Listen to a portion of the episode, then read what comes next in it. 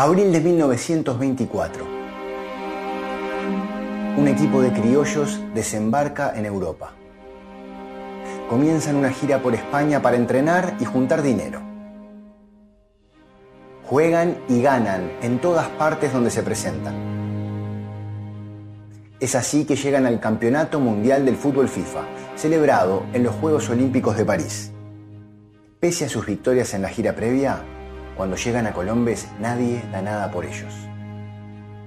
Sin embargo, 15 días más tarde, Gabriel Hanot, una de las figuras deportivas más importantes de Francia, dejaría escrito lo siguiente. Es por lejos el mejor de los 22 equipos el que ha ganado el formidable campeonato del mundo de fútbol. La cualidad principal de los vencedores es una virtuosidad maravillosa en la recepción, el control y la utilización del balón a la impecable técnica se suma en los uruguayos una táctica clarividente. Los sudamericanos tienen el pie seguro y el ojo despejado. Aquel equipo uruguayo fue un misterio para los europeos. Eran testigos de una revolución futbolística. Los uruguayos jugaban a otra cosa, a algo desconocido, a algo que se había estado incubando casi en secreto en el Río de la Plata. Aquella generación nunca logró ser igualada por ninguna otra en materia de títulos. Entre 1916 y 1935, Uruguay ganó tres mundiales y siete Copas América. ¿Cómo se explica el éxito de nuestro fútbol? ¿Qué queda hoy de aquel fútbol elegante y elogiado a nivel mundial? En esta serie volvemos a el origen. Es ahí donde parecen estar algunas claves de los grandes triunfos del fútbol uruguayo.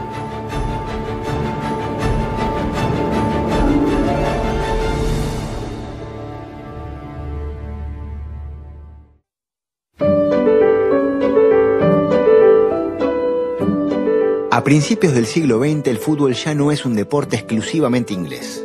Es apropiado y adaptado por los criollos. En esos años se afianza la Asociación Uruguaya de Fútbol. Pero es recién en 1910 que aparece su símbolo unificador, la camiseta celeste. Uruguay no tuvo camiseta hasta 1910. Se crea la AUF en 1900.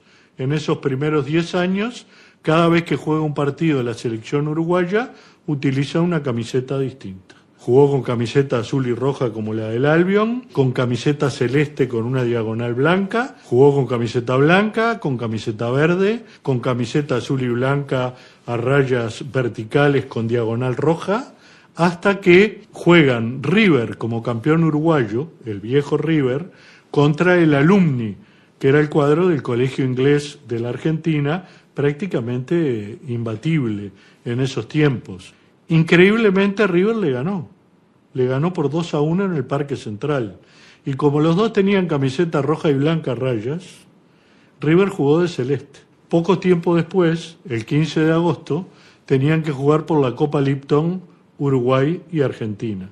Normalmente ganaban los argentinos. Por cábala, no me diga que por cábala. Uruguay jugó de celeste porque había ganado, porque había ganado River con esa camiseta. Y como homenaje a River, Uruguay juega con camiseta celeste. Y entonces, ante un triunfo frente a Argentina de esa naturaleza de celeste, hace que el celeste haya que conservarlo. Fue creada por el fútbol, es la camiseta de todo el deporte uruguayo y como si eso fuera poco, es un símbolo de unión para todos los uruguayos. ¿Hasta qué punto la gente se identificaba con la celeste como se puede identificar hoy? Ya en el 20 se identificaba. En 1916 comienza a jugarse la Copa América y la primera en Buenos Aires la gana Uruguay y la segunda en Montevideo en el 17 la gana Uruguay y en el 20 vuelve a ganar Uruguay. Yo creo que esos triunfos de Uruguay empezaron este, a generar esa identificación o ese proceso que llevó a la identificación final. Mientras la camiseta celeste se convierte en un símbolo de identidad y la selección uruguaya comienza una racha de triunfos, el fútbol local entra en una etapa de fuertes discusiones que desembocan en un cisma. Se llama cisma a la ruptura ocurrida en el fútbol uruguayo entre 1922 y 1925. Una situación similar ocurrió en Argentina, Brasil, Chile y Paraguay. todos comparten el mismo conflicto. ¿Cómo interpretar el amateurismo? En ese contexto, el fútbol uruguayo se divide en dos organizaciones. La Federación Uruguaya de Fútbol, liderada por Peñarol, y la Asociación Uruguaya de Fútbol, conducida por Nacional. Los dirigentes de la AUF tienen que armar la selección uruguaya que participa de la Copa América de 1923 solo con jugadores de los equipos afiliados. Prometen que si ganan el sudamericano, lo llevarán al Campeonato de París del año siguiente. Y los jugadores lo ganan.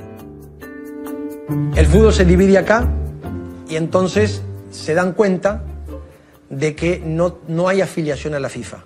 Entonces, Nacional le pide al ministro de Relaciones Exteriores, que era Manini Ríos, que el embajador uruguayo en, en, Ginebra asista a las reuniones de la FIFA del 21, 22 y 23 de mayo en Ginebra, para lograr la afiliación de Uruguay.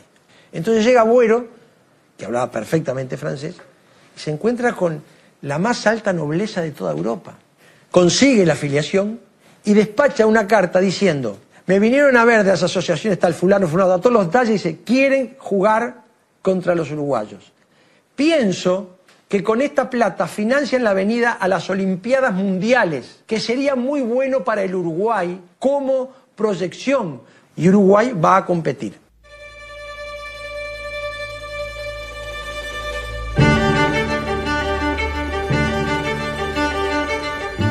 Cuando la delegación celeste sale del puerto de Montevideo para Europa, solo la despiden unas 100 personas, en su mayoría familiares de los jugadores y miembros de la AUF. Los partidarios de la federación se burlan del equipo, consideran que van a ser un papelón y anuncian que perderán ya el primer partido y se volverán humillados. El capitán del Desirade, el buque francés que lo lleva a Europa, dice que los uruguayos se apoderan del barco, organizan juegos y fiestas, pero entrenan a conciencia en dos turnos todos los días en cubierta. La selección uruguaya toca suelo europeo. Antes de su llegada a París, los celestes hacen una gira por España para entrenar y recaudar fondos. La primera cosa importante es que cuando Uruguay debuta el 10 de abril de 1924 en Vigo, es el primer país de toda Latinoamérica en jugar al fútbol en Europa. No había jugado ni Argentina, ni Brasil, que no existía, ningún, ningún país de Latinoamérica había jugado en Europa. O sea que es todo un hecho. Uruguay es el primer país que juega al fútbol en Europa. Y gana. Pero gana los nueve partidos de la gira, los nueve partidos de corrido. Ese partido gana 3 a 0 y Manolo de Castro pone por los campos de Colla ha pasado una ráfaga olímpica. O sea, porque era jugaba, espectacular. El equipo jugaba espectacular. Era Héctor Escarone, bueno, Petrón era un caballo, pero Héctor Escarone preparaba la jugada. Romano, que era otro, otro, fenómeno. Bueno, un centrojugador como Vidal, Nasasi. Era un equipo que tenía la mezcla perfecta de jugadores de carácter y jugadores que, que jugaban muy bien al fútbol. Al irse de España, la prensa los elogiaba. Sin ningún género de dudas, los campeones sudamericanos son los mejores futbolistas que aquí hemos visto. El equipo ha sido formado a conciencia, nada en él se ha descuidado. Componentes fuertes, sin corpulencia exagerada, atletas excelentemente formados, agilísimos y veloces como una exhalación. Los campeones sudamericanos, nobles, correctos y entusiastas serán de los más grandes futbolers que pisen Colombes y de los favoritos en el torneo mundial.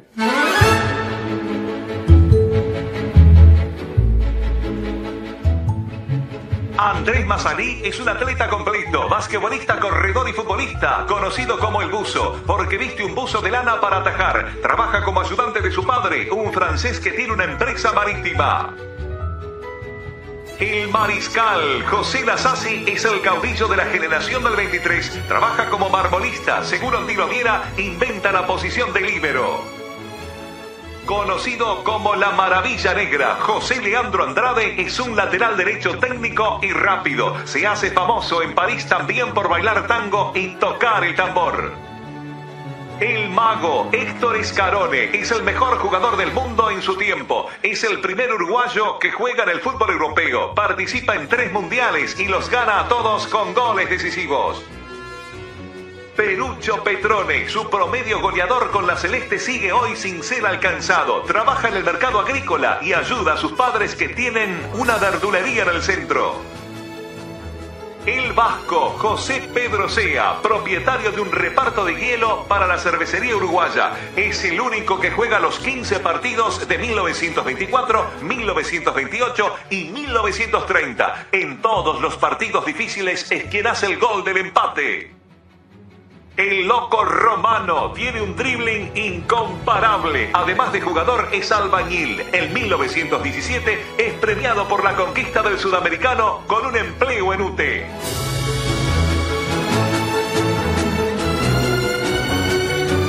Desde Madrid los uruguayos toman el tren a París. La ciudad es una fiesta y nadie se preocupa de otra cosa que de disfrutar los Juegos Olímpicos.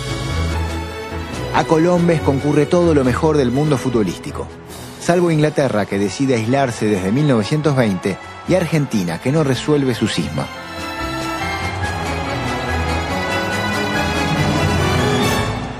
Bienvenue à Colombes.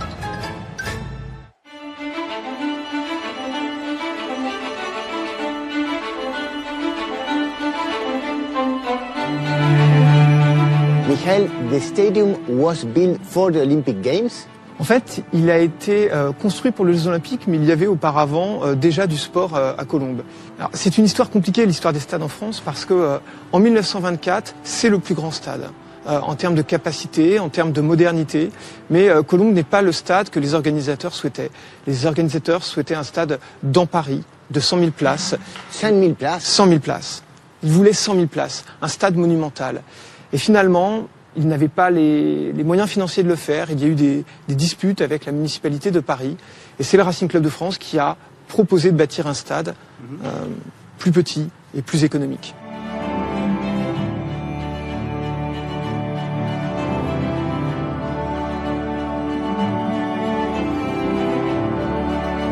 Ahora, Pierre, hubo 22 equipos acá en Colombes. ¿Cómo se eliminaban? ¿No, no había serie? Digamos que la, FIFA decide en el Congreso de Ginebra de 1923 que el sistema que se va a aplicar es lo que se llama el sistema de copa. Es por eso que 1924 fue una verdadera copa del mundo. Ese concepto viene de, de Inglaterra también, la Cup. La Cup es un sistema eliminatorio, es decir, que todos los partidos son eliminatorios. Perdés un partido, te vas para afuera. Entonces, como había más de 16 equipos y menos de 32, hubo un sorteo para hacer una ronda preliminar.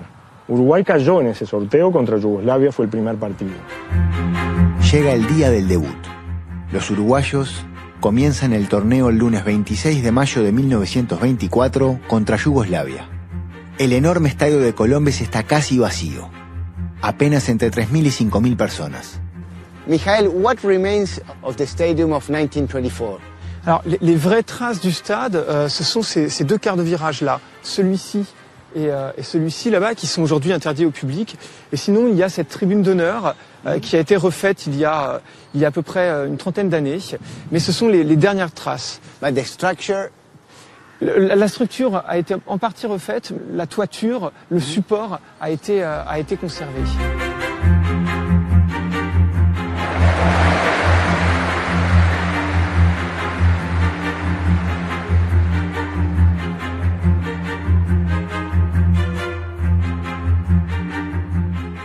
Y había poca gente porque se pensaba que Yugoslavia era un equipo fuerte, Uruguay era un equipo desconocido para los comentaristas, digamos, más bien franceses, porque los españoles ya daban a Uruguay como campeón acá por la gira previa. por la gira previa.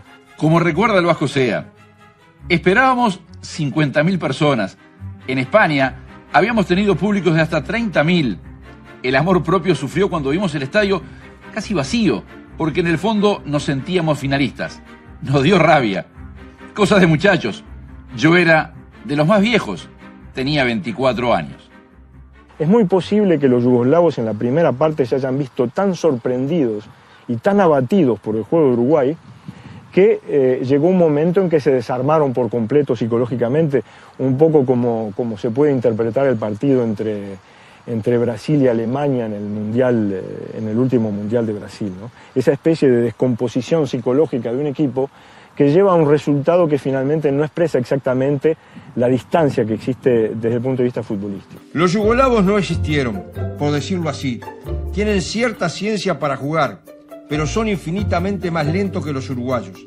se debe a su bolero, un jugador de clase, que no hayan tomado una goleada mucho peor.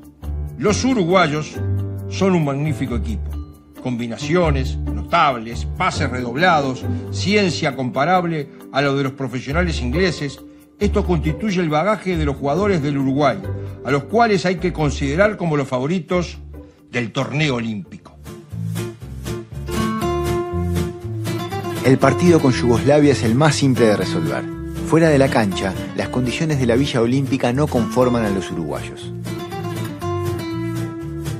Cuando Uruguay llega a la Villa Olímpica, este, era una cosa espatosa, eran ranchos de madera, no había lugar, era horrible, ¿no? Entonces ahí sale Figoli, el arquitecto Chiapara, que era un joven que iba por el diario y que está incluso inscrito como jugador, a buscar algo. Y se encuentra en las vecindades de Colombes, en Argentil, un castillo este, que era de una viejita, Madame Paine. O sea, cuando uno se imagina la situación, eh, fueron a un castillo a golpear la puerta, apareció una mujer que después supimos que era Madame Payne y le dicen, disculpe, ¿puede quedarse toda la selección de un país acá a vivir durante las Olimpiadas? ¿Es eso? Es exactamente eso, el castillo estaba medio destruido, la viejita estaba sola, es esas cosas que pasan aún hoy en, las grandes casas de, cualquier sociedad, me parece, ¿no? Y ellos van, lo, lo, toman el castillo y bueno... Y viven ahí todo... Se encierran, hacen un pacto con los jugadores que dicen, bueno, nos encerramos acá y entonces ahí ellos, igual en el castillo hacían asado, hay, crónicas francesas, matan una vaca y la, y la prenden fuego.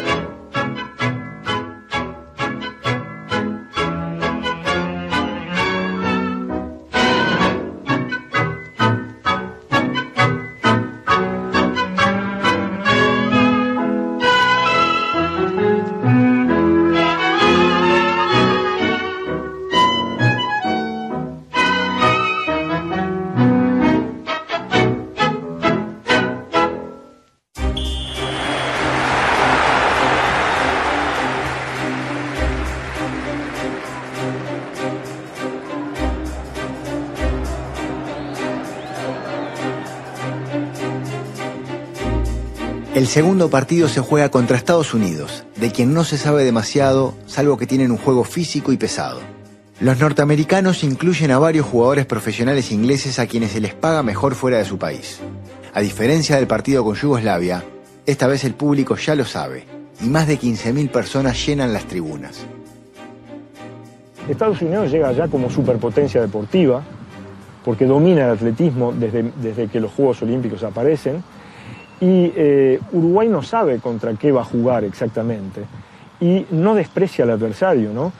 Eh, entonces juega a liquidar el partido y gana el partido en el primer tiempo y después no juega más. Pero ya estaban pensando en lo que podía pasar en los partidos siguientes porque era un ritmo apretado y severo, ¿no? Los uruguayos juegan finamente y los norteamericanos, aunque jugaron duro, fueron dominados por sus adversarios que desplegaron un juego desarrollado hasta la perfección. Aunque naturalmente había 11 hombres a cada lado, parecía que habían 50 uruguayos y 5 estadounidenses. La misma noche que siga el partido con Estados Unidos, se sortean los cuartos de final. El torneo avanza. Si Uruguay quiere seguir en carrera, debe enfrentar y vencer al anfitrión, Francia.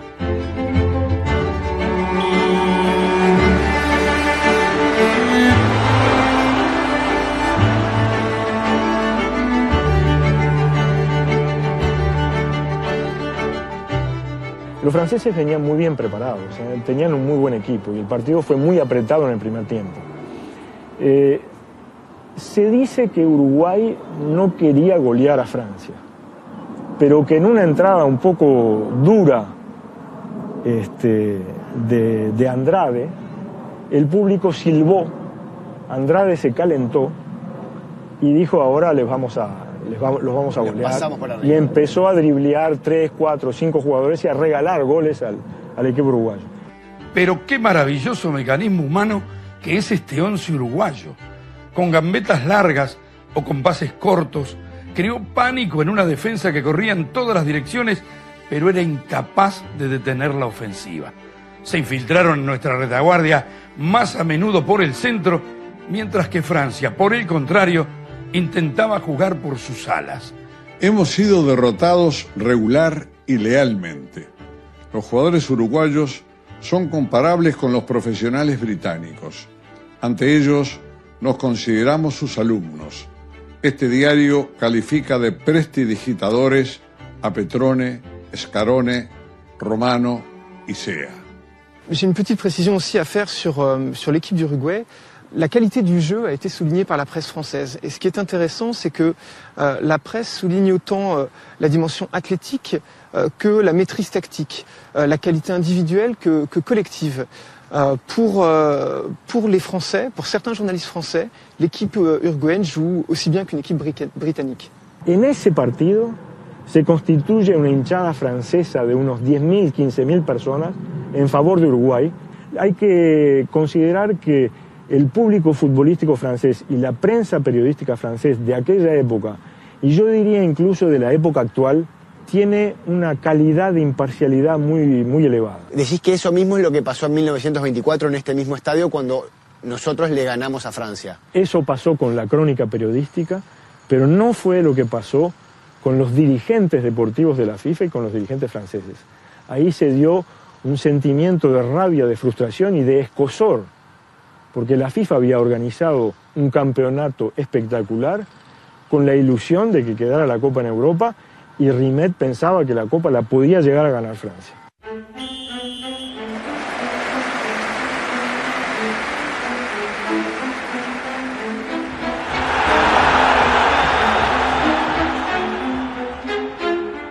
Uruguay pasa a semifinal.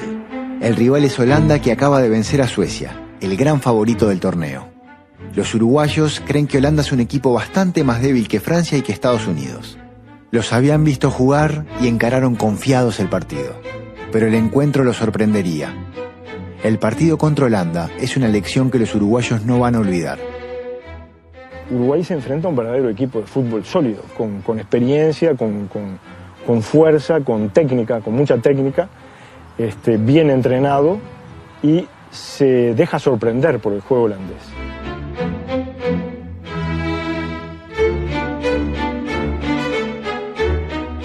Pierde efectivamente en la primera parte, en el primer tiempo, y tiene que cambiar su dispositivo erra muchísimos goles, según los comentarios de, la prensa, domina todo el segundo tiempo, se enfrenta a una defensa muy dura, muy ruda, y logra dar vuelta el partido en los últimos 10 minutos.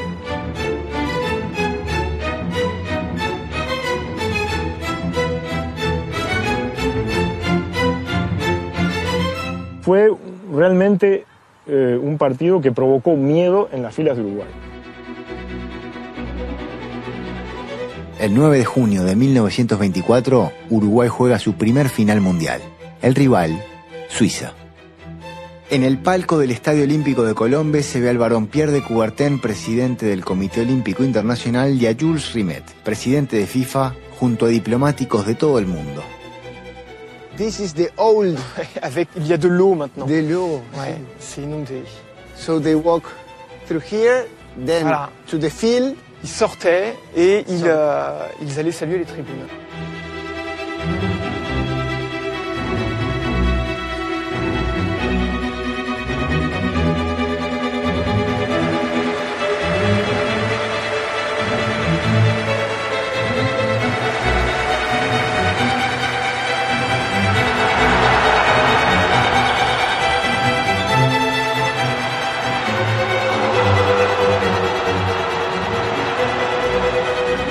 Final con Suiza.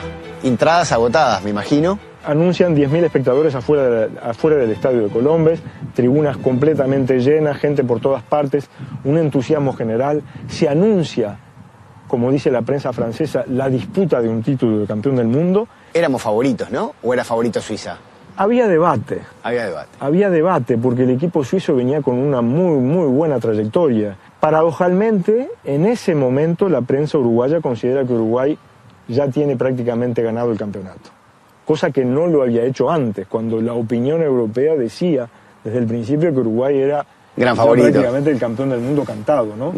Uruguay encara el partido contra Suiza sobre la base de la elección del partido contra Holanda. Es decir, acá no hay juego académico, acá no hay público, acá no hay espectáculo, acá no hay jugada linda, acá vamos directamente a, al arco. Al arco, a ganar el partido.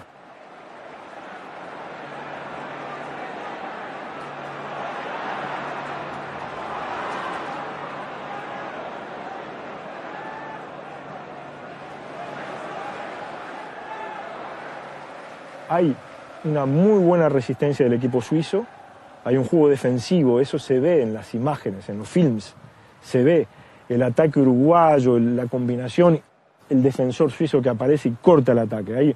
Hay, una eficiencia de la defensa suiza, hay contragolpes, hay, hay rapidez, hay mucha rapidez de la parte de los jugadores suizos, y entonces poco a poco Uruguay va construyendo, ¿no? en base a insistencia, en base a creación de, de, situaciones de gol va construyendo el resultado y se termina con un resultado 3 a 0 que tal vez pueda parecer un poco excesivo.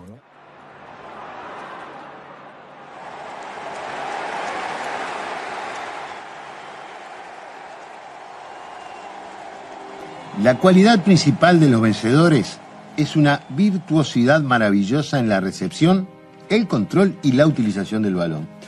Los uruguayos tienen una técnica de tal modo completa que corriendo con el balón o aún en el control e incluso en el dribbling, tienen el tiempo necesario para mirar la posición ocupada por sus adversarios y compañeros. A la impecable técnica se suma en los uruguayos una táctica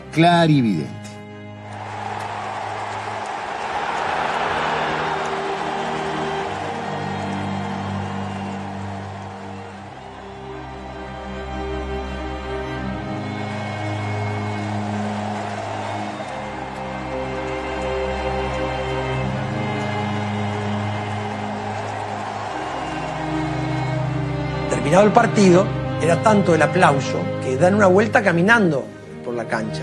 Hace la vuelta olímpica. La primera vuelta olímpica de la historia. Dan un paseo triunfal caminando, una vuelta para saludar. Y cuando pasan frente a donde estaban todos los españoles, empiezan a tirarle sombreros y flores como en los toros. Y cuando da el paseo triunfal del torero, bueno, es lo que hacen ellos. Y eso queda después como vuelta olímpica.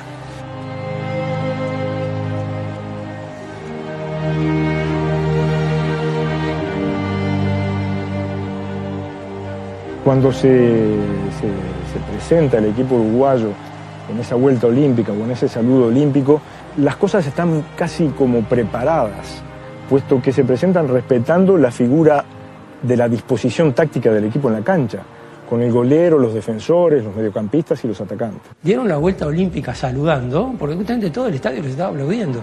Digamos, que aparezcan en las crónicas de los diarios europeos la referencia de que la delegación de algún lugar del mundo desconocido que se llama Uruguay venció a los suizos 3 a 0 y ganó la Olimpiada, dejó por el camino a todo el mundo. Bueno, eso, digamos, llamó la atención sobre un país que a partir de allí empezó a notarse por otras singularidades.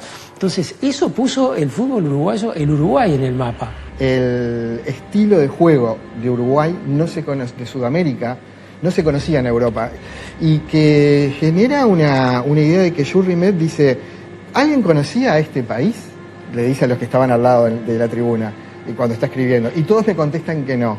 Entonces, ahí la importancia política fundamental es que Enrique Buero, que era el, en ese momento se llamaba ministro, es lo que sería el embajador hoy en los Países Bajos, le manda al canciller, le empieza a mandar, que era Marini Ríos, recortes de diarios permanentes, donde ve lo que es la victoria por Uruguay, que va mucho más allá del fútbol. Es la primera vez que se dan cuenta todo el rédito que se puede sacar de esto, de la propaganda.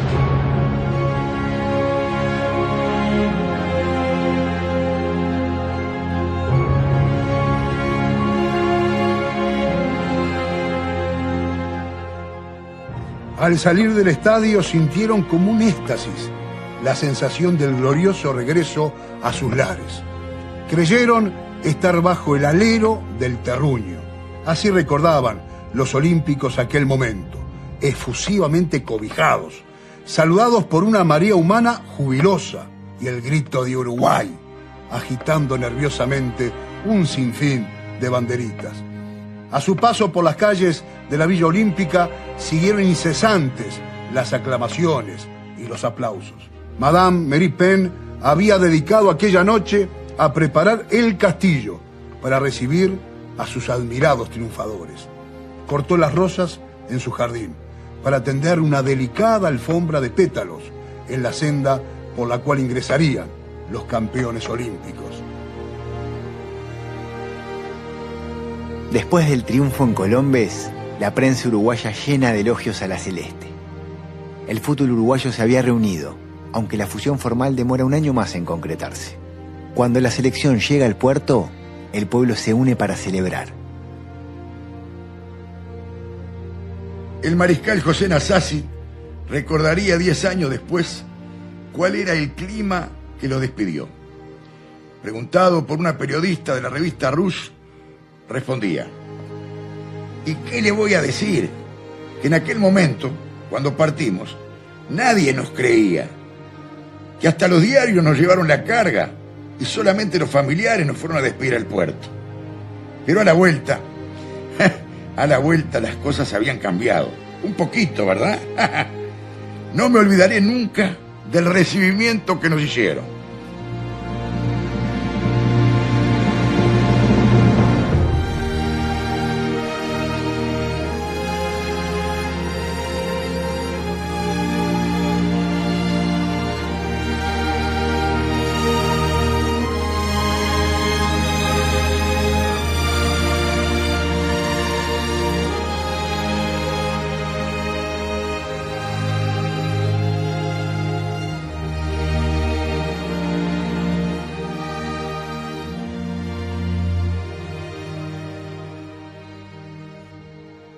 El triunfo de la selección uruguaya en Colombes despierta el deseo de revancha de los argentinos.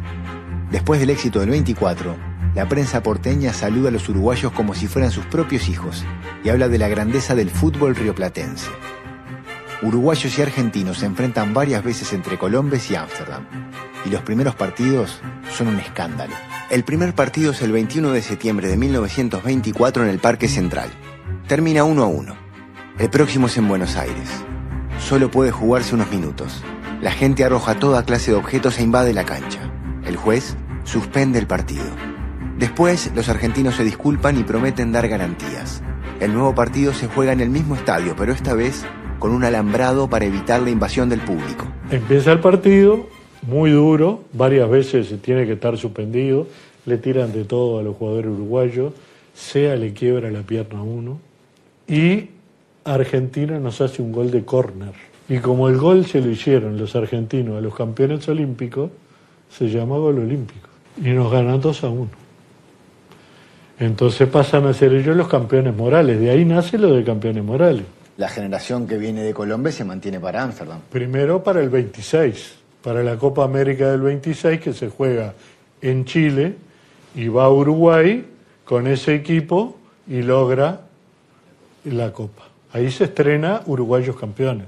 El Uruguayos Campeones que dice, los clarines que dieron las, dianas, en Colombes, más allá de los Andes, volvieron a sonar. Ahora, futbolísticamente, al ser una selección muy parecida a la del 24, son jugadores cuatro años más viejos. Ya en el 27 y el 28 van los jugadores de Peñarol que le incorporan y le dan un poco de, de espíritu nuevo. Pero además este, hay una vieja frase que se llega hasta el año 30 que la dijo Fischer, que era el húngaro vicepresidente de la FIFA.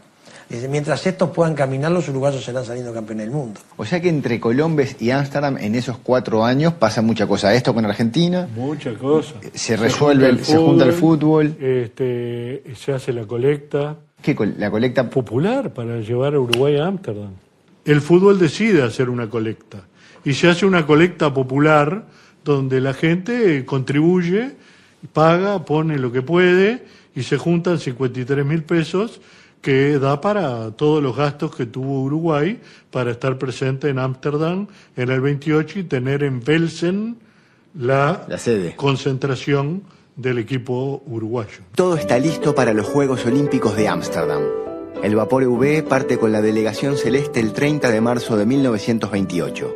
El puerto está repleto de gente. Enrique Buero, desde Ámsterdam, combinó los detalles del alojamiento. Consiguió con los holandeses una antigua casa de campo para 30 personas en un parque estatal de 80 hectáreas en la localidad de Velsen, a 45 minutos de Ámsterdam. Allí estarían solos y con amplio espacio para descansar y entrenar. El doctor Buero arregló además negociando con su contraparte holandesa la comida. Le dije que el menú debía estar compuesto de la forma que están acostumbrados a comer los uruguayos. Vale decir, desayuno, café con leche y pan y manteca, almuerzo con puchero, un plato de verdura y sopa, en la noche, carne y pescado. Ese triunfo de Colombes se consolida además en Ámsterdam. Se consolida en Ámsterdam, porque ahí, ahí, digamos, ahí va Argentina. Porque Uruguay muy bien, todavía pasé, bueno, ganaron porque no fuimos nosotros. Pero entonces en el 28 estaban todos. Están las dos elecciones los completas. dos y los dos enteros. Escarone dice, en Colombia le ganamos a los buenos, en Ámsterdam le ganamos a los mejores. En el 28 Europa se preparó para recibir a Uruguay y para ganarle. ¿no? Es verdad, digamos, en el 24 Uruguay se lo celebró, se lo saludó, los franceses sobre todo fueron muy generosos con Uruguay, pero a los europeos no les hizo ninguna gracia que Uruguay, un país pequeño y un fútbol totalmente desconocido, fuese y, y- y les pintase la cara a todos. ¿no? Entonces en el, en el 28 realmente había una cuestión de orgullo nacional en ganarle a Uruguay.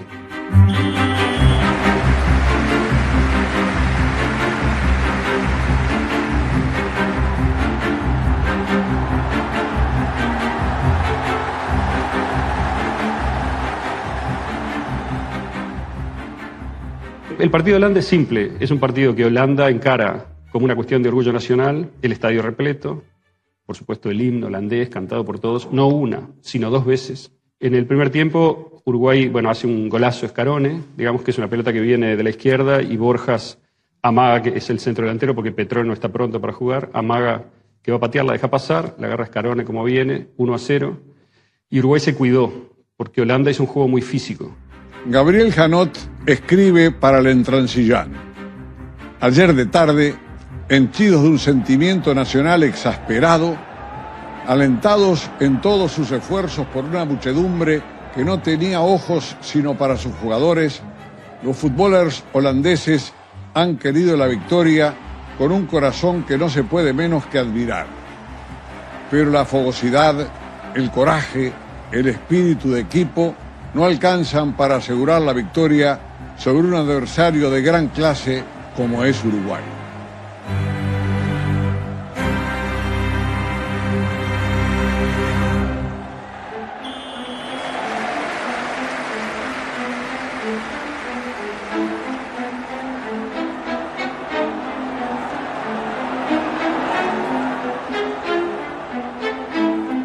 El segundo partido es contra Alemania.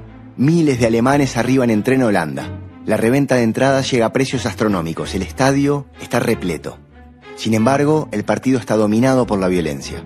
Según las crónicas periodísticas, es una desviación absoluta del espíritu olímpico. Apenas empezó, se volvió muy violento el partido. Los europeos tenían un juego más físico que los sudamericanos. Tanto los argentinos como los uruguayos consideraban que, la, digamos, entendían el juego evitando el choque, con gambetas, con amagues, este, con pases. Entonces, hay un poco de violencia de los alemanes, de imponer el cuerpo, y cada vez se va poniendo más espeso el partido. Empieza a haber violencia directa. Mantenida lejos de las grandes competiciones olímpicas durante 16 años, la multitud alemana vio en este campeonato una ocasión magnífica de gritarle al mundo de qué manera está hecha su juventud. Ni bien se dio el puntapié inicial, el juego se hizo duro, durísimo, de una dureza que era más bien violencia material y visible por parte de los alemanes y maliciosos retorcimientos por parte de los uruguayos.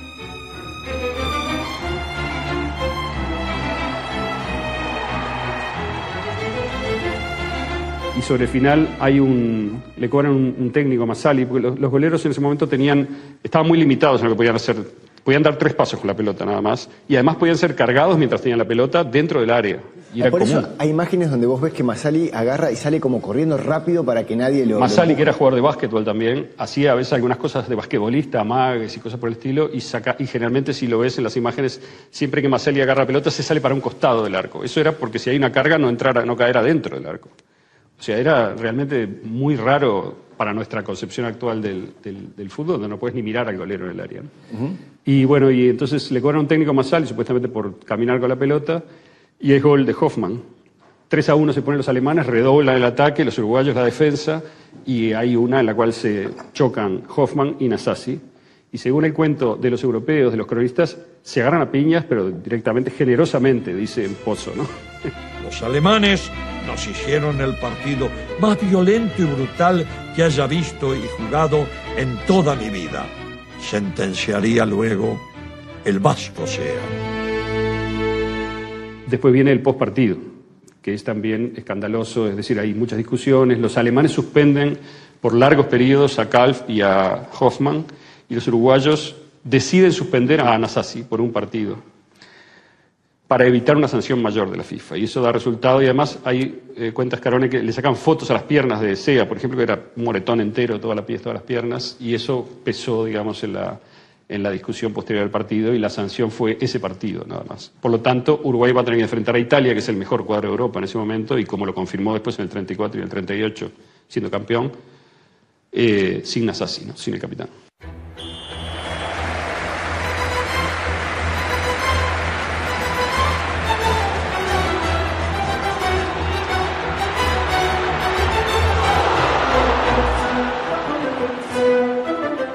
En aquella época, con la idea de raza, se suponía que la raza latina, italiana y la uruguaya eran la misma. Había como un sentimiento de hermandad con los italianos que no existía con los alemanes, ¿no? Sin duda. Y el, de hecho, los cronistas italianos del partido destacan que los jugadores uruguayos son casi todos italianos, dicen ellos, como una señal de orgullo, ¿no? Los italianos no perdonaron a los uruguayos, ni los uruguayos hicieron cumplidos con los italianos.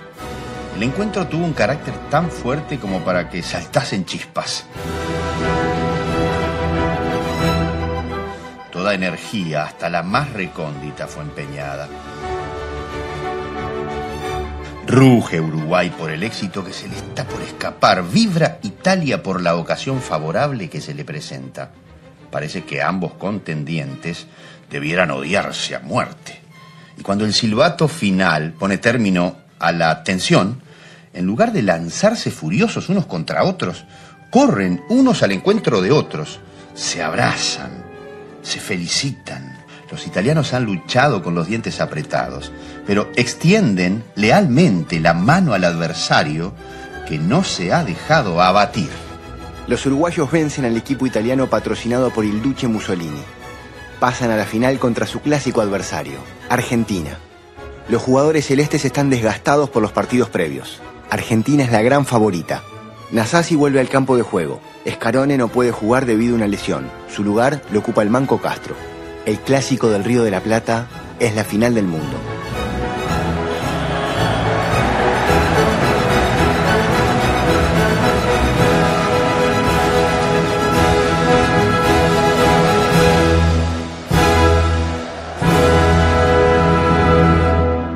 Escarone dice una frase que me quedó grabada, dice, cuando los europeos vieron lo limpio que jugábamos esa final con todo lo que estaba en juego, ahí entendieron lo que era jugar bien al fútbol. Y los dos se atacaban, ¿no? En absoluto era ninguna idea de que Uruguay se sentaba atrás a esperar y sacaba contragolpes.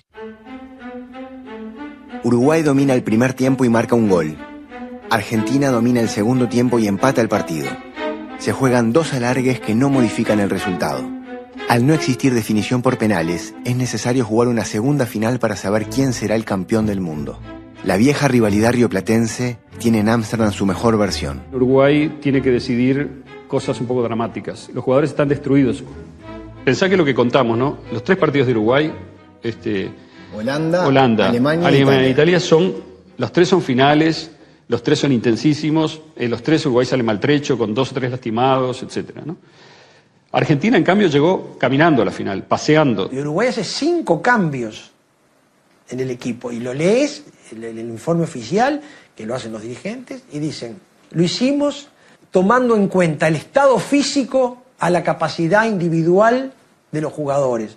Sabíamos que inclusive sacamos del equipo jugadores mejores de los que entraron. Cambia toda la delantera menos uno. Sea es el único que jugó todos los partidos del 24, todos los del 28 y todos los del 30.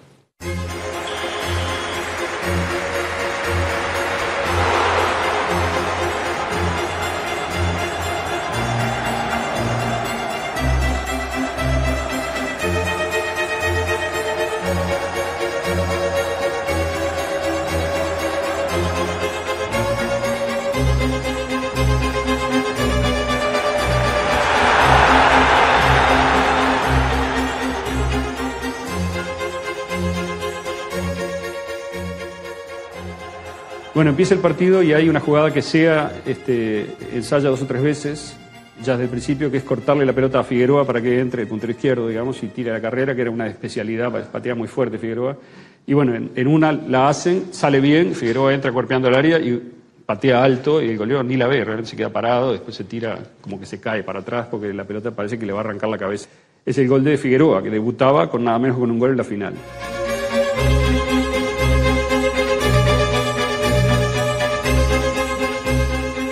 ¿Cómo se vivía desde acá la final con Argentina en Ámsterdam? Ahí viene la famosa frase de a- ataca Argentina con el uruguayo, porque ¿qué pasa?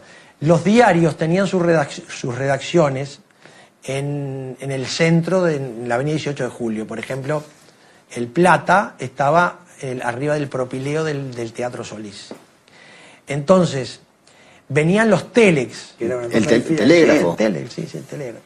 Entonces iba describiendo las jugadas y acá llegaban. Entonces acá, con megáfonos, había un, un señor que recibía el telex y lo leía. Y la gente escuchaba por los altoparlantes. Por eso están las fotos de, de toda la, en el 28, de toda la Plaza eh, Independencia llena de gente escuchando los parlantes.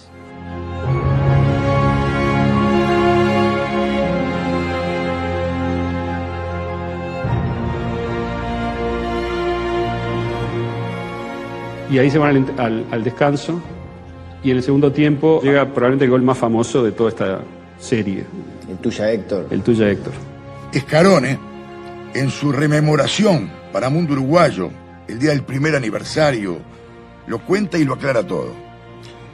A los 28 minutos del segundo tiempo, el pardito Piris quita en buena forma la pelota a Tarasconi y adelantándose, flanqueado por cinco de los nuestros, llega hasta la zona peligrosa argentina y luego le cede la pelota a Borjas, que de espaldas al arquero adversario recoge con la sien izquierda para impulsar el balón al grito de tuya Héctor, hacia donde yo me encontraba.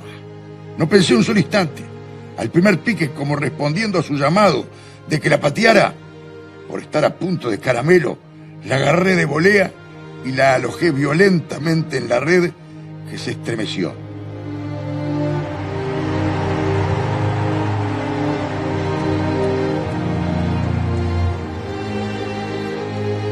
En Uruguay el espíritu es de fiesta.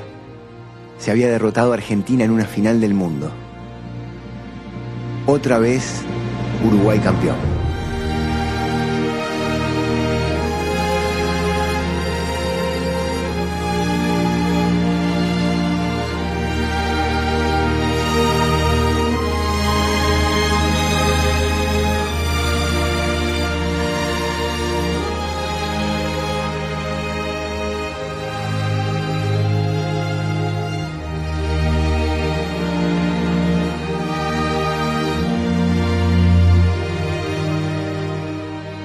Victorias en Colombes y Ámsterdam demuestran el éxito del fútbol criollo.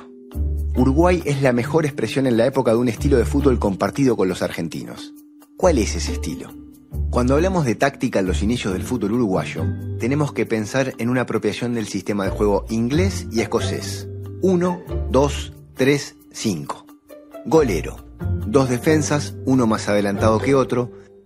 Tres medios, de los cuales el más libre es el centro half, que apoya al ataque, a la defensa y a los costados. Y cinco delanteros, con los punteros bien abiertos que juegan combinando por abajo con triangulaciones de pases cortos o por las puntas. La diferencia principal de los celestes fue la habilidad e inteligencia para resolver sobre la marcha. Era un equipo corto que defendía con potencia, con control perfecto de pelota y con velocidad para el toque y desmarque evitando el choque físico.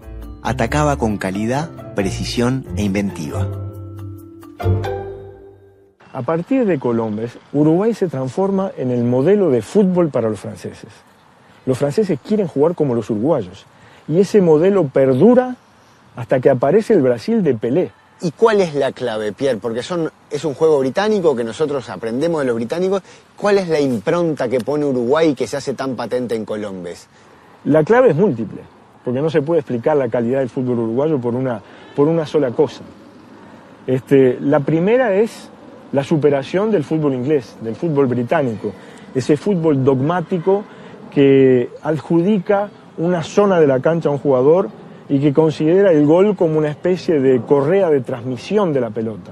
Uruguay rompe con ese esquema por el desarrollo del fútbol infantil y del fútbol barrial, que tiene como característica la elasticidad táctica de los jugadores y el movimiento en función de lo que está realmente pasando, que solo se puede jugar desde, desde adentro de la cancha por los jugadores mismos. Después de los triunfos de Colombes y Ámsterdam en febrero de 1929, dos dirigentes de Nacional, José Usera Bermúdez y Roberto Espil, le propusieron a la directiva de su club que promoviese a Uruguay como sede del primer Mundial FIFA. El club lo presentó a la AUF y los dirigentes uruguayos lo aprobaron por unanimidad. Uruguay se presenta como sede y logra el apoyo de la Confederación Sudamericana. Con esos votos va el Congreso de la FIFA en Barcelona.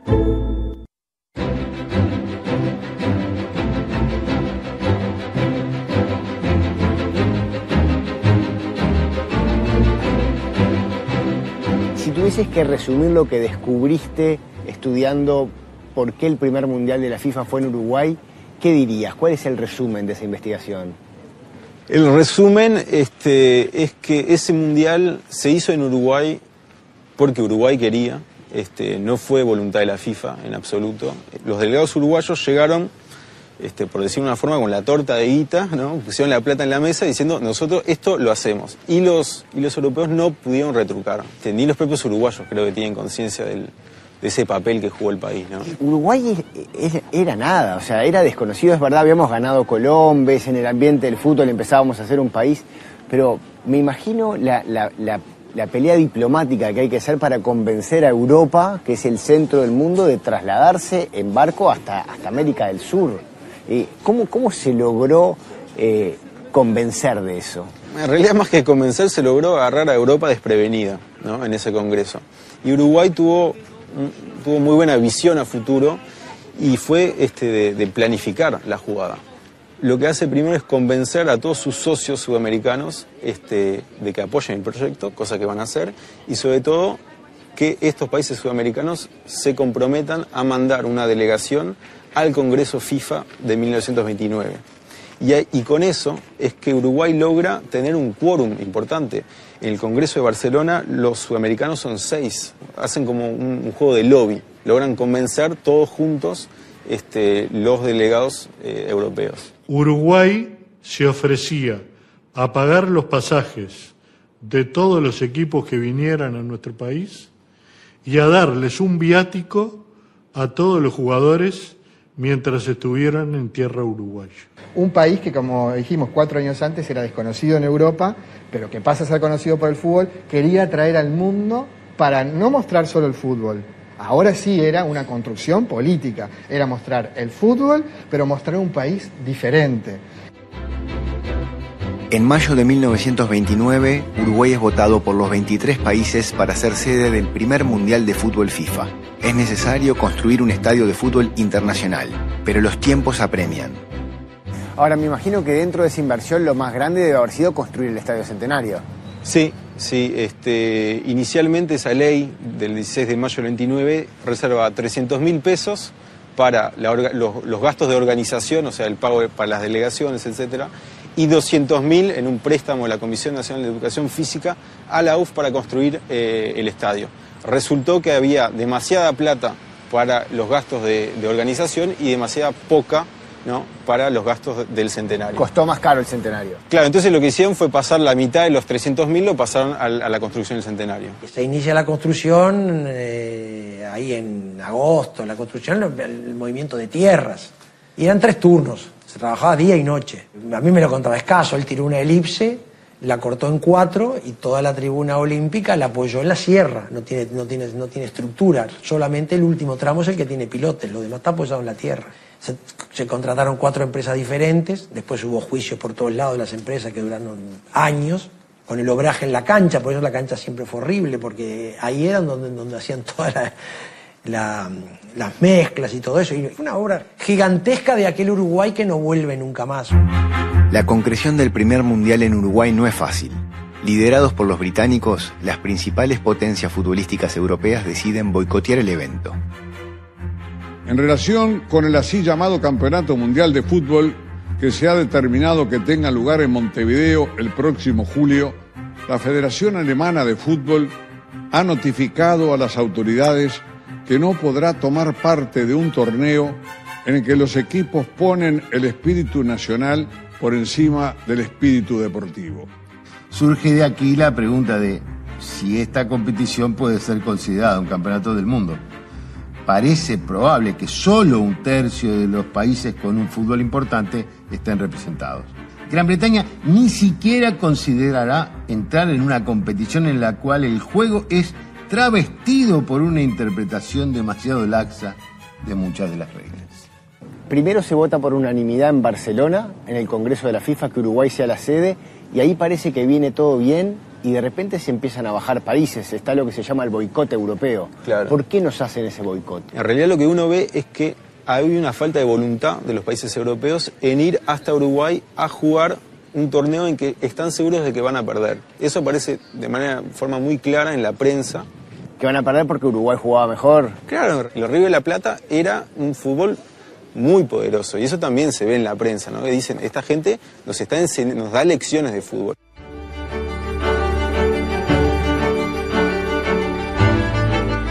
Holanda, Hungría, Checoslovaquia, Polonia, Suiza, Alemania y Austria se bajan de la competencia.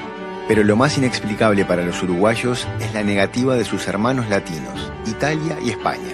Dos meses antes del Mundial se inscribe Rumania. Después se anotan Francia y Bélgica. Sobre el final se agrega Yugoslavia. Egipto se anota a último momento pero llega tarde a Génova y pierde el barco. Se inscribe también Bulgaria que tampoco llega a tiempo. Finalmente, 13 equipos participan de la primera Copa del Mundo FIFA en Montevideo.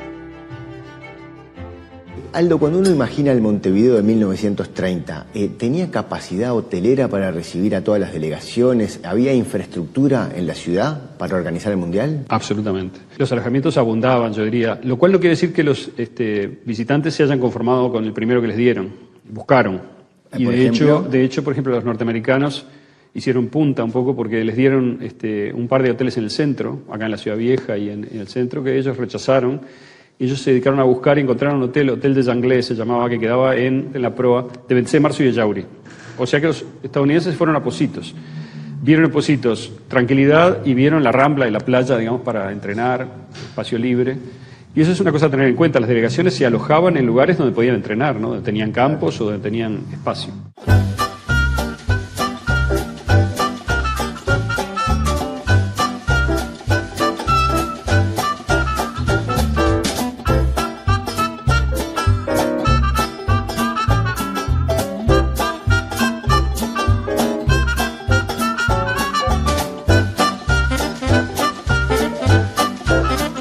Esos días, Carlos Gardel visita la concentración celeste.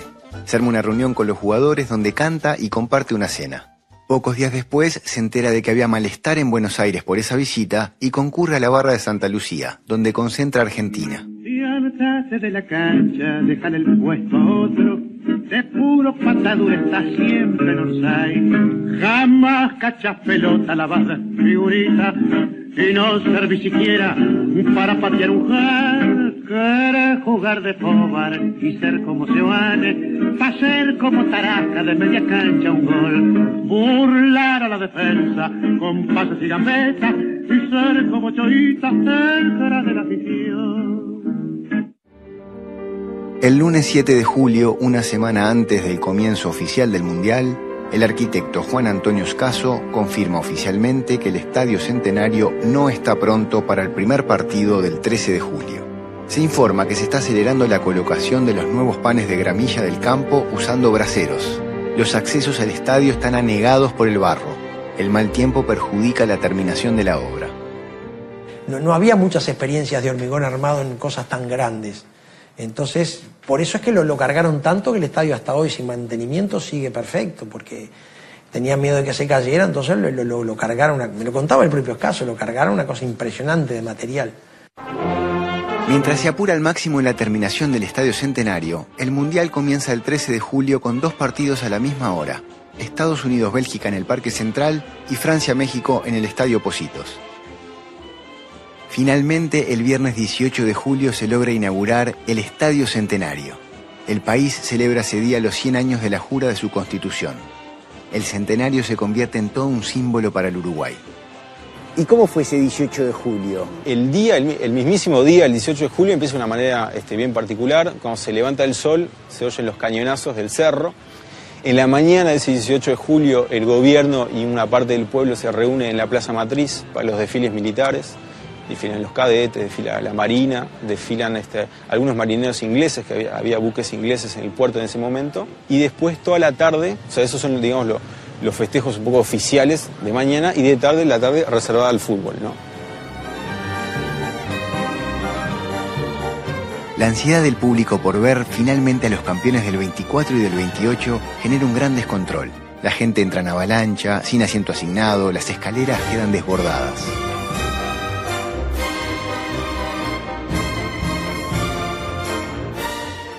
La tribuna popular, en general crítica del campeonato, advirtió de un riesgo de derrumbe, cosa por supuesto no avalada por los arquitectos. El clima sigue siendo muy raro entre rumores, improvisaciones y una carga inmensa de energía convergiendo sobre la pequeña ciudad de 1930. El diario El Día, aunque es oficialista, es muy severo con los responsables de seguridad del estadio.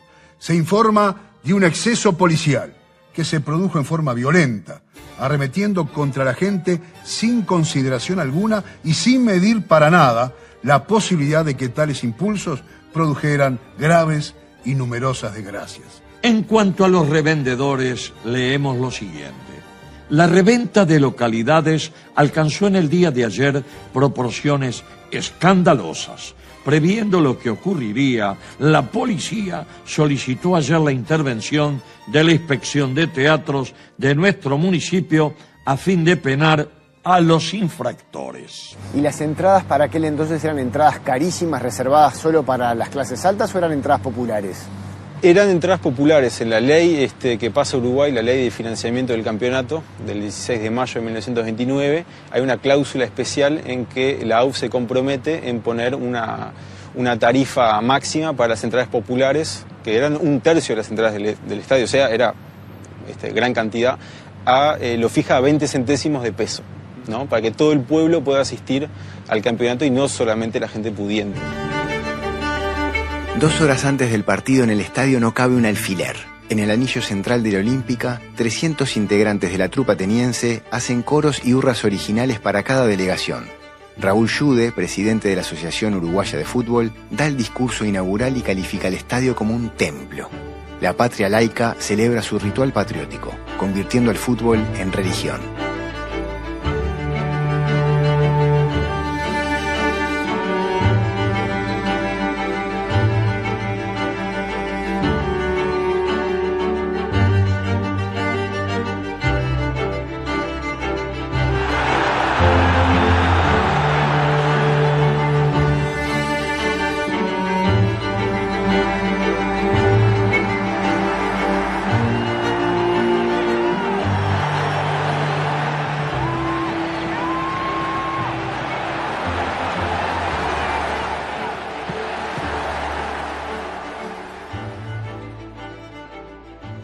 Fue un fiasco.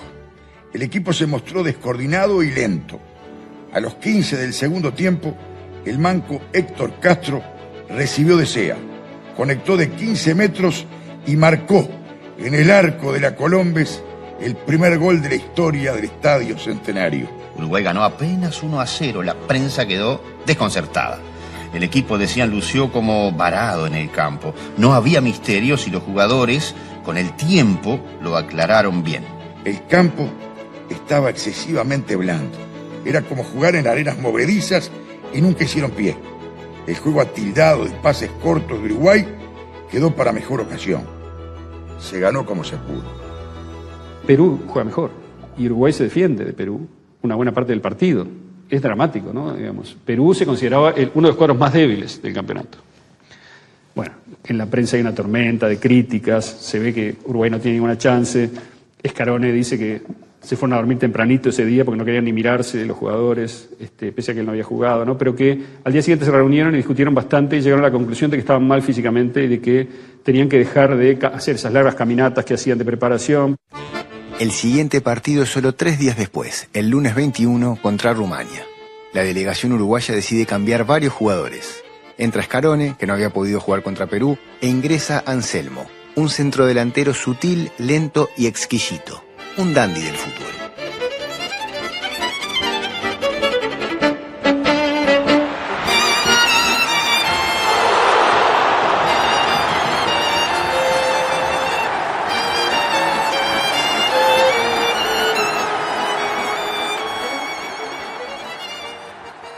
Dice Julio Baize, que estaba ahí, lo que ese día contra el arco de la Colombia se hicieron Escarone, Anselmo y Sea no podrá ser olvidado por nadie que lo haya visto. Pases cortos, pelotas dejadas pasar, cortadas, cabezazos, taquitos. El repertorio completo de nuestro fútbol mayor estuvo esa tarde a disposición de las tribunas.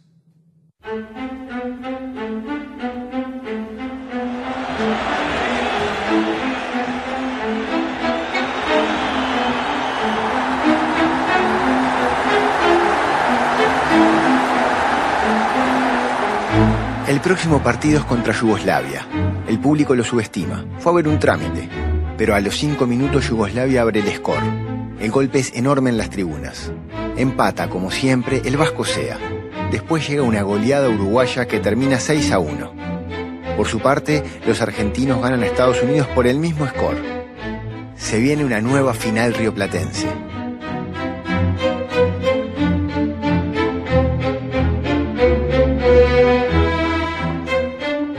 Final está fijada para el miércoles 30 de julio. En los días previos, el clima lluvioso, y esa misma mañana amanece con mucha niebla. Aunque miles de hinchas argentinos no logran cruzar el río por el mal clima, entre 10.000 y 20.000 llegan al estadio. El partido se fija a una hora inusual, 2 de la tarde. Se quiere evitar que falte luz en caso de que sea necesario hacer dos alargues. Los jugadores argentinos se ven campeones antes de jugar. Esta vez los uruguayos tenían que conformarse con el placer, pues primero nosotros. Allá en Ámsterdam se salieron con la suya, pero en su propia tierra seremos nosotros los que llevemos el título. Creo firmemente en el triunfo argentino y no acepto contradicciones en ese sentido. Es una fija. Ganaremos contra todos, contra el público, contra el cuadro uruguayo y hasta contra el referí, si fuera necesario. Los uruguayos ya no son los jugadores temibles de antes. Creo que varias figuras están declinando. Nasasi no es el mismo de antes. Lorenzo Fernández tampoco. Y Mascheroni juega solamente de rechazo, sin precisión en sus actuaciones. Pero no todos son aires de triunfo en el vestuario argentino. Monti pide para no jugar. Según la prensa, se larga a llorar cuando lo designan. Otros jugadores también están nerviosos. En Uruguay, Pellegrín Anselmo tampoco aguanta la presión y pide para no jugar. En su lugar entra el Manco Castro.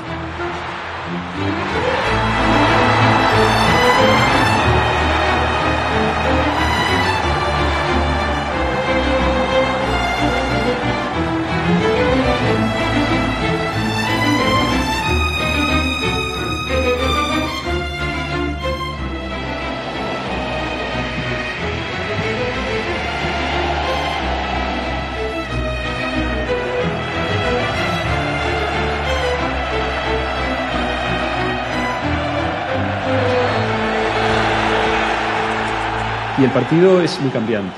Empieza ganando Uruguay, pero Argentina juega mejor el primer tiempo, se, pos se posesiona de la pelota y demás, y mete dos goles. El estadio silencio, los argentinos este, considerando que están cerca.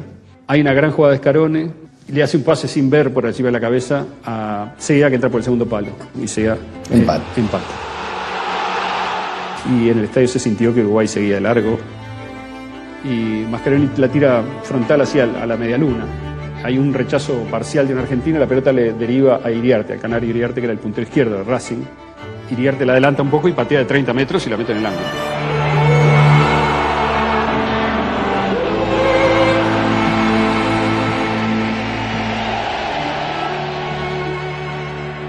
Sobre el final del partido, el minuto ochenta y pico, un centro de la derecha que cabecea el Manco Castro.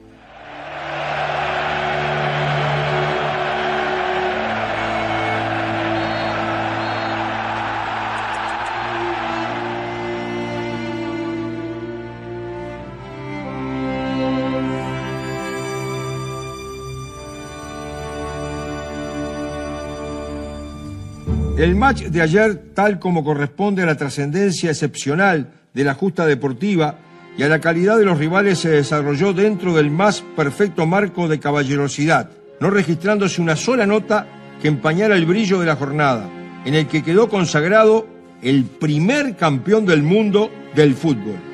Fueron dignos adversarios que en ningún momento echaron mano de recursos ilícitos o reprobables.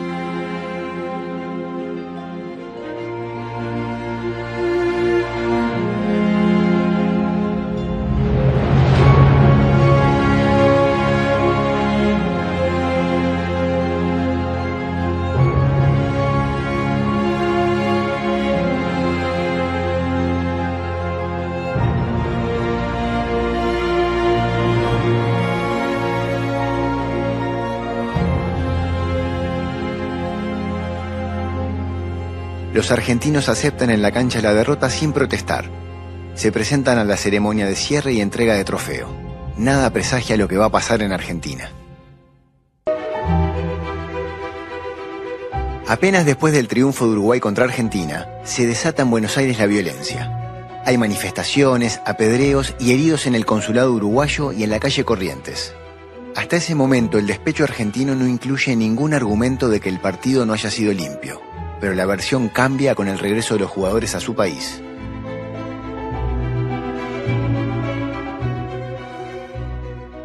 Partido en sí, este, que está lo que dice la, la- prensa, pero sobre todo están lo que dicen los propios actores que estuvieron, ¿no? Pienso, por ejemplo, en el, árbitro del partido, el belga Jean Longenus, escribió un libro en que cuenta esa final. El propio Jules Rimet, presidente de la FIFA, que estuvo ese día, en su biografía también habla de esa final. Y todo el mundo se acuerda en que fue un partido limpio y que simplemente Uruguay logró dar vuelta de resultado. ¿Qué fue lo que se buscó con, con cambiar el relato de la final? Y es lo que se busca siempre cuando uno pierde, uno no puede volver y uno tiene que explicar por qué perdió. Este, y una de las explicaciones es decir, bueno, el contrincante fue mejor, pero ya había sido mejor en el 28. O sea, la, el- el- la población argentina estaba esperando algo.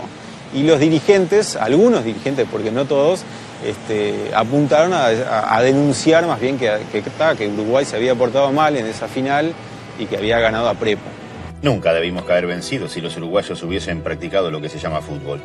Entiendo, aunque la frase resulte vulgar, que nos ganaron mediante el recurso de la prepotencia. Entiendo, y no soy mal perdedor, que nos ganaron a la fuerza. Jugando fútbol no nos hubieran ganado. En un sentido los superamos. Jugamos fútbol noble, fútbol limpio. Tengan en cuenta que siete de nuestros jugadores resultaron lesionados y eso habla con suficiente elocuencia de la calidad del fútbol que practicaron los campeones de la vecina orilla. Para terminar, aseguro que ya no se puede jugar en Montevideo. Y ahora perdonen, prefiero callar.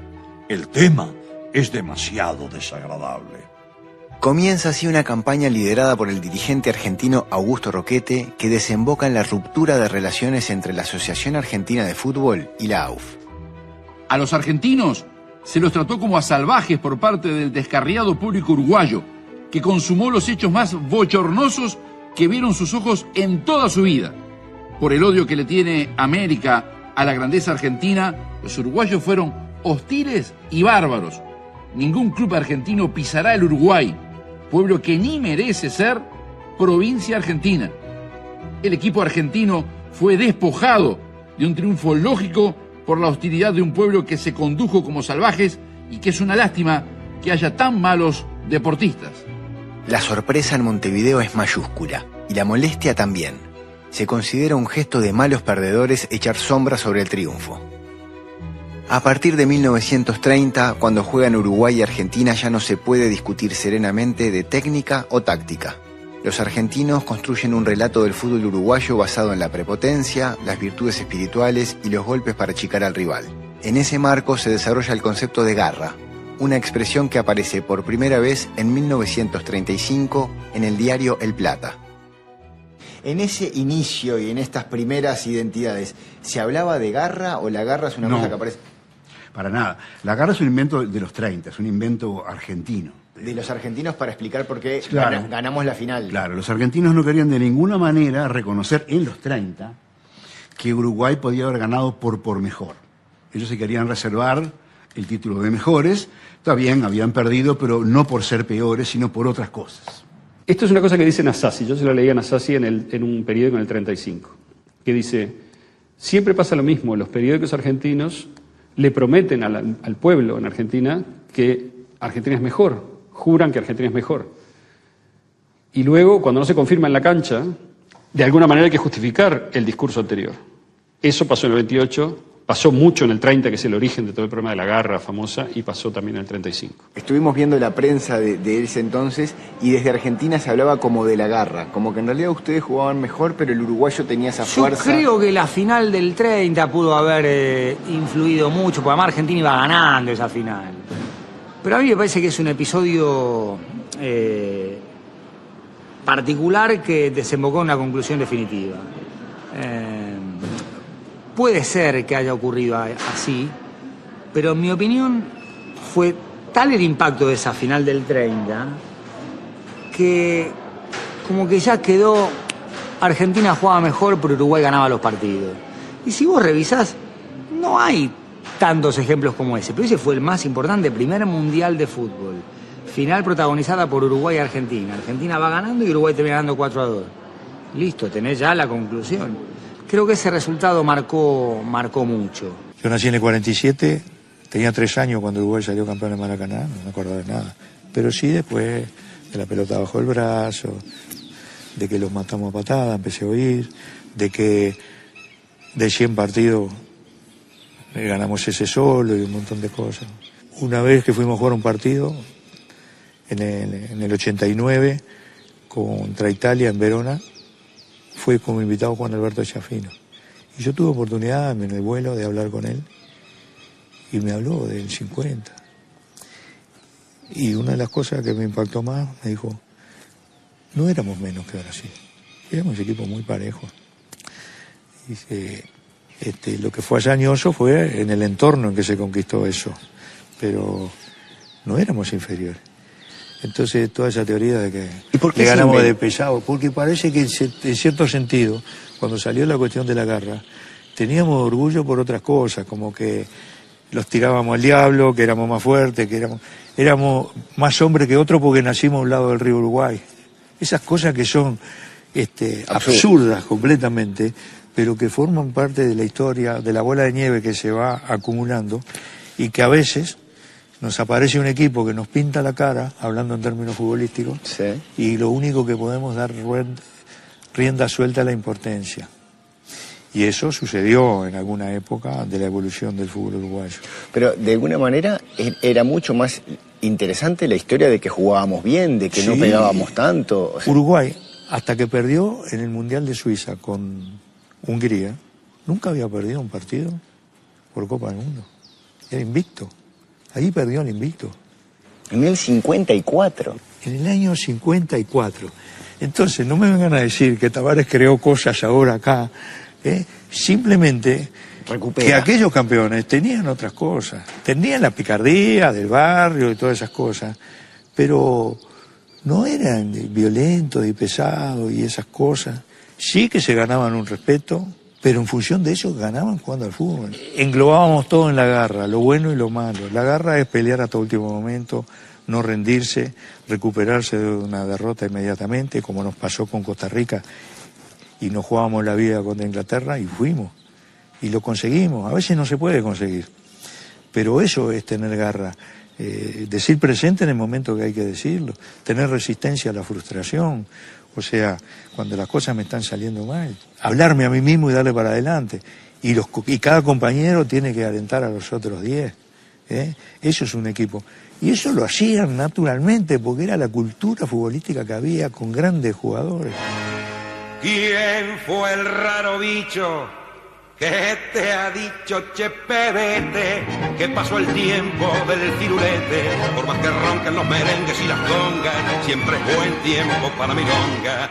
Vos, deja nomás que algún chabón chamulle el cohete y sacudile tu firulete, este arabesco que en el alma la milonga lo bordó. Y ese loco firulete de algún viejo metejón.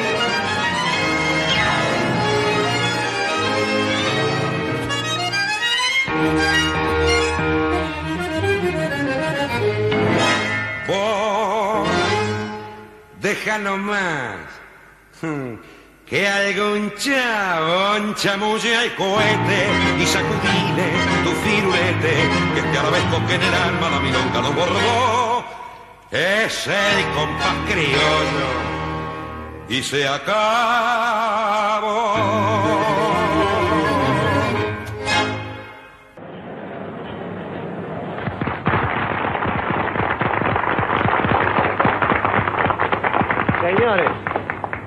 Mis compañeros de Tres Cruzadas me han honrado una vez más para que agradezcan su nombre esta magnífica fiesta.